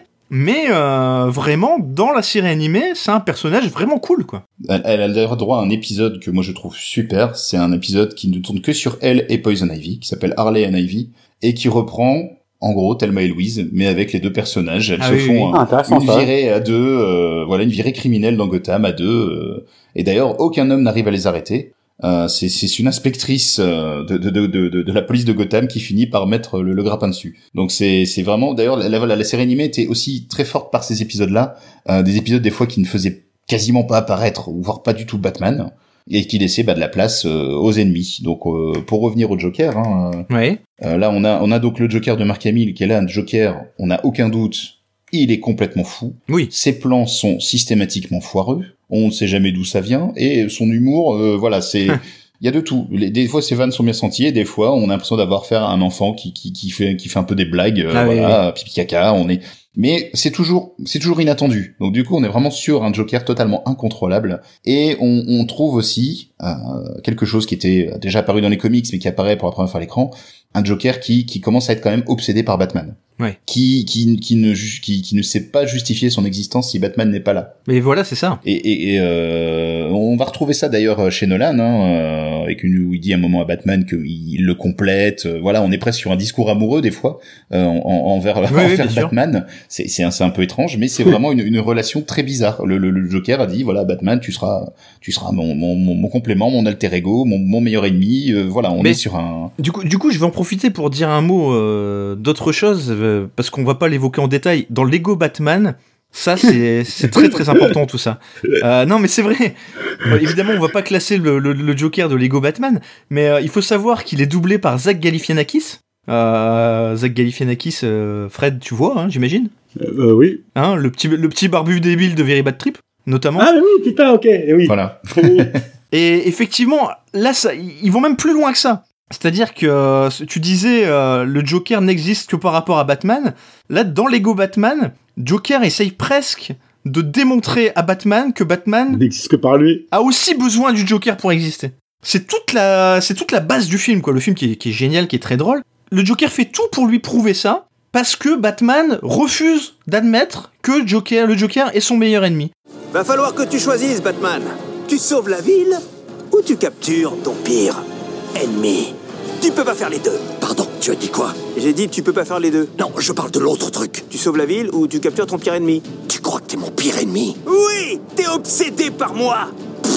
Pas du tout. Bien sûr que si. Non, pas du tout. Bien sûr que si. Qui d'autre que moi te fait péter un câble de colère? Bane. Non, c'est pas vrai. Superman. Superman, c'est pas un méchant. Je dirais qu'en ce moment, je n'ai pas un méchant attitré. Je me bagarre avec plusieurs personnes différentes. Quoi Bah oui, à droite à gauche. Bon, écoute, ça me pose pas de problème que tu te battes avec d'autres si t'as envie de le faire. Mais ce qu'il y a entre nous, c'est exceptionnel. Alors, quand on te demande qui est ton méchant numéro un, tu réponds Superman. Est-ce que t'es en train de me dire qu'il n'y a rien entre toi et moi Rien d'exceptionnel dans notre relation Wow. Et donc forcément, au fil du film, le Joker va tout faire pour démontrer à Batman. Et c'est, c'est- c'est- honnêtement, c'est croustillant. Ça apporte une lecture qui peut paraître euh, uniquement comique, mais qui est aussi qui se rapporte à justement à, à toute l'histoire du personnage, quoi. Donc, est-ce que c'est ce que t'évoquais là, Max C'est vrai, non mais c'est totalement ça. Le- D'ailleurs, le, le- L'un et l'autre sont intimement liés et ont besoin l'un de l'autre, quoi. Vraiment, à tous les Je niveaux. vais, je vais donner mon avis sur le film Lego Batman. C'est un super film Batman. C'est Ah, tu l'as vu aussi finalement ça, Tu l'as ah vu? oui, oui, je l'ai vu, je l'ai vu, j'ai- adoré. Hein. C'est c'est gavé de génial. références. On voit que les, les, les gars qui ont fait ça connaissent énormément de choses. On y retrouve des costumes improbables qui datent de, de- des- des- des- des Ah comics oui, oui. des années 50, 60, hein, notamment le costume Batman arc-en-ciel. Euh, où il se battait contre quelqu'un qui, qui maîtrisait des couleurs, on sait pas trop pourquoi pourquoi ce costume marchait mieux que les autres, mais il y a des costumes Batman rose, des costumes, enfin, on, on retrouve des, des, des clins d'œil, les méchants notamment. On a quasiment toutes les Batmobiles qui ont existé, qui se retrouvent dedans. hein. Oui. Euh, oui, et même euh, même le voilà le Joker qui fait tout pour prouver à Batman que c'est lui son pire ennemi et personne d'autre. Voilà, c'est juste ça. euh, Et, et- et il va jusqu'à, parce que je, je sais pas un spoil parce que ça, ça, ça intervient très vite dans le film. Le Joker va jusqu'à se faire arrêter volontairement pour que Batman se rende compte que quand Joker, le Joker n'est plus en liberté, bah il a plus grand chose à faire. C'est ça. Et il se fait un peu chier. Et il devient un peu dépressif. Voilà. On trouve un peu ça dans, le- dans The Dark Knight, hein, euh, ce côté j'ai besoin de toi, t'as besoin de moi entre les deux. Hein. Mais bon là c'est poussé à l'extrême. hein. Ouais, mais comme c'est le Joker, ça passe. Oui c'est c'est ça. Ouais. Que le, le Joker peut, peut sortir le plan le plus pourri du monde. On sait que c'est un fou, un psychopathe dangereux qui, voilà, qui a plus toute sa tête, donc ça, ça passe. C'est, là aussi la- l'avantage du personnage. Euh, pour, pour, pour rester là-dessus, hein, en revenant à la série animée, donc Mark Hamill qui va faire déjà une prestation de folie. Euh, En plus des épisodes incroyables euh, où il incarne le Joker dans des situations complètement improbables. Ouais. Euh, un des, des meilleurs épisodes avec lui, ah oui, oui, The Laughing Fish, donc le, le poisson qui rit, hein, si on, traduit vulgairement. Je, je crois que le titre français est différent, mais voilà, c'est The Laughing Fish, en gros, l'épisode. Donc celui-là celui est inspiré d'un comics des années 70, où le Joker empoisonne les eaux de Gotham. Tous les poissons se retrouvent avec son sourire, donc euh, on imagine des poissons avec des dents. Et, eh ben tout ça pour en fait aller copyrighter les poissons et se faire des ronds avec ça. Ah, c'est énorme. Ah, c'est énorme. Et, et, et sauf que le Joker va voir, euh, voilà, au, va, voir les, les gens en charge de ça pour faire passer les, les brevets, tout ça, et il les menace de mort. Hein. Il, il va, il va pas pas quatre chemins. Il, il fait tout pour que ça passe. Voilà, c'est son plan. Son plan se limite à ça. Le, le plan est absurde, mais euh, voilà. On le voit faire manger de force d'ailleurs du poisson à Harley Quinn qui déteste ça, mais elle le fait pour son, Ah pour oui. son Monsieur J. voilà, c'est, enfin, c'est rempli de scènes euh, vraiment, euh, voilà, c'est le Joker dans toute sa splendeur. C'est le Joker, c'est ça, c'est la quintessence du Joker. Il est, il est, pour moi, c'est, il est, il est fidèle, il est, c'est encore plus que Nicholson même à ce niveau-là. Ah oui, Après, oui. bon, et, là où il faut pondérer, c'est que Mark Hamill, c'est que du doublage. C'est que du doublage. C'est exceptionnel, il le fait à la perfection, mais ça reste seulement du doublage. Et vous le classeriez au-dessus d'un Nicholson dans un éventuel classement, là, ou Hmm, ah, c'est compliqué là. Je sais pas ce que Max en pense. Honnêtement, moi, j'hésite. Je, je, je- Ça serait un peu injuste pour Nicholson et d'autant plus que euh, Mark Hamill a eu plus de temps pour s'installer dans le personnage. On, on- on parle quand même d'un Ouais. run d'une série euh, qui a duré plusieurs années sur plusieurs séries différentes. Euh, Qu'il a pu l'incarner aussi un vrai, peu de la même façon dans, dans certains films euh, de, de films animés, hein, j'en- j'entends. Et voilà, euh, enfin là, je pourrais vous citer encore 5-6 épisodes avec le Joker où c'est super et à chaque fois c'est une histoire différente. Donc il a aussi plus de matière que Nicholson. Euh, donc c'est vrai que c'est- dur de comparer. Je mettrais quand même Mark Hamill assez haut. Devant, Ah, devant Romero, Romero, quoi. déjà. Ah oui, devant devant Romero, c'est certain. euh, après, au-dessus ou en dessous de Nicholson, euh, ah. Je vous laisse seul juge, je, ne peux- je n'ai pas les éléments pour juger, là. Ah, je pense que je mettrais quand même Nicholson au-dessus. je, je mettrais Nicholson au-dessus parce qu'il a eu le mérite d'être le premier. Euh, et il y a le voilà, il y a le visuel quand même. Il y a, on, on le voit Bah oui, vraiment incarner forcément. physiquement euh, le Joker. Après, je, je, alors je vous conseille de regarder si vous avez l'occasion aussi des vidéos de Mark Hamill qui reprend certains speeches qu'il avait fait en, en Joker pour la série. Ah, oui. Euh, dont un d'ailleurs qui est l'éloge funèbre de Batman. Euh, il le fait en live dans, dans certains shows. Il l'a il a, il fait en live à une Comic Con, je crois. C'est assez bluffant. On, on le voit vraiment habité. euh, il, est- il est possédé par le personnage. Hein, vraiment, pour le coup, Ah. on se dit ça vient pas de. Il a une vraie passion, quoi. Ah oui, oui, c'est vraiment c'est c'est son personnage. euh, De toute façon, en termes de doublage, c'est le personnage de Mark Hamill. Hein. C'est ça, ça va être très dur pour ceux qui passent qui passent après. Hein. Là-dessus, j'ai pas Ah oui. de- Mais il y en a, on peut en dire un mot quand même, parce qu'il y en a qui sont passés après. euh, oui, il y en a quelques-uns. Il y en a quelques-uns, dont John DiMaggio. Mais surtout, je- surtout lui, oui. Ouais. Euh, qui, qui a fait qui a fait euh, deux, deux, deux, trois adaptations. C'était un Joker un peu différent aussi, un peu plus un peu plus brut, un peu plus euh, moins fou presque, un plus calculateur, plus voilà, plus violent, mais plus violent dans le terme bourrin. Voilà, on était, on a moins ce côté clown.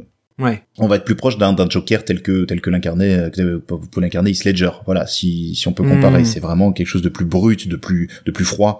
Est-ce que c'est pas le prochain Heath Ledger justement? Euh, non, si, c'est ça, Oui, hein? oui, oui, oui. Alors une, une Il petite- rien entre deux, on est d'accord, Une petite note quand même. En restant sur Mark Oui. Hamill, hein, Mark Hamill l'a incarné aussi dans les jeux vidéo, la trilogie de jeux vidéo Arkham. Euh, donc Ah oui. euh, Arkham Asylum, Arkham City, Arkham Knight, qui est une excellente série de jeux vidéo. Si, Ah, il paraît que c'est exceptionnel, Si, ouais. si certains nous écoutent, aiment les jeux vidéo, n'ont jamais joué à ces jeux et aiment Batman, alors là, c'est précipitez-vous dessus. Euh, en termes de, de, jeux- de jeux vidéo purs, c'est très bien. Visuellement, c'est très bien. Et là, les, les personnages sont très bien traités et très bien doublés puisqu'on retrouve Mark Hamill du coup. Euh, et surtout qu'on a on a une version du Joker qui est là qui est complètement euh, enfin ils sont vraiment partis x10 par rapport à ce qu'on connaissait euh, pour Mhm. le petit exemple c'est qu'on on retrouve dans le jeu des fois des petits documents qui donnent des bouts d'histoire euh, sur les différents personnages. Et pour le Joker on retrouve des, des rapports euh, de psychiatres. Chaque rapport a une maladie différente en fait. D'accord. les mecs n'arrivent pas à le diagnostiquer en fait. À chaque fois c'est Ah oui, un oui, trouble oui. psychiatrique différent. Donc voilà ça, ça vous donne une petite idée de, de comment est le Joker dans, dans, dans, dans, dans, ces jeux là et voilà. Mais on est toujours sur Mark Hamill qui fait, qui fait le travail à, à la perfection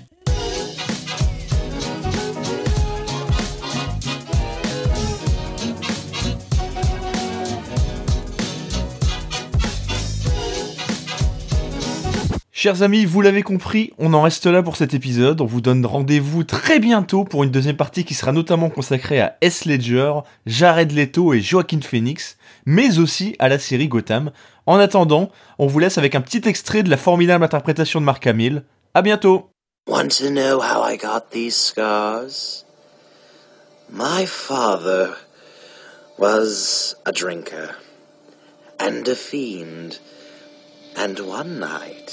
He goes off crazier than usual. Mommy gets the kitchen knife to defend herself. He doesn't like that. Not one bit. So, me watching, he takes the knife to her, laughing while he does it, turns to me and says, Why so serious? Comes at me with the knife why so serious? He sticks the blade in my mouth. Let's put a smile on that face. And. Why so serious?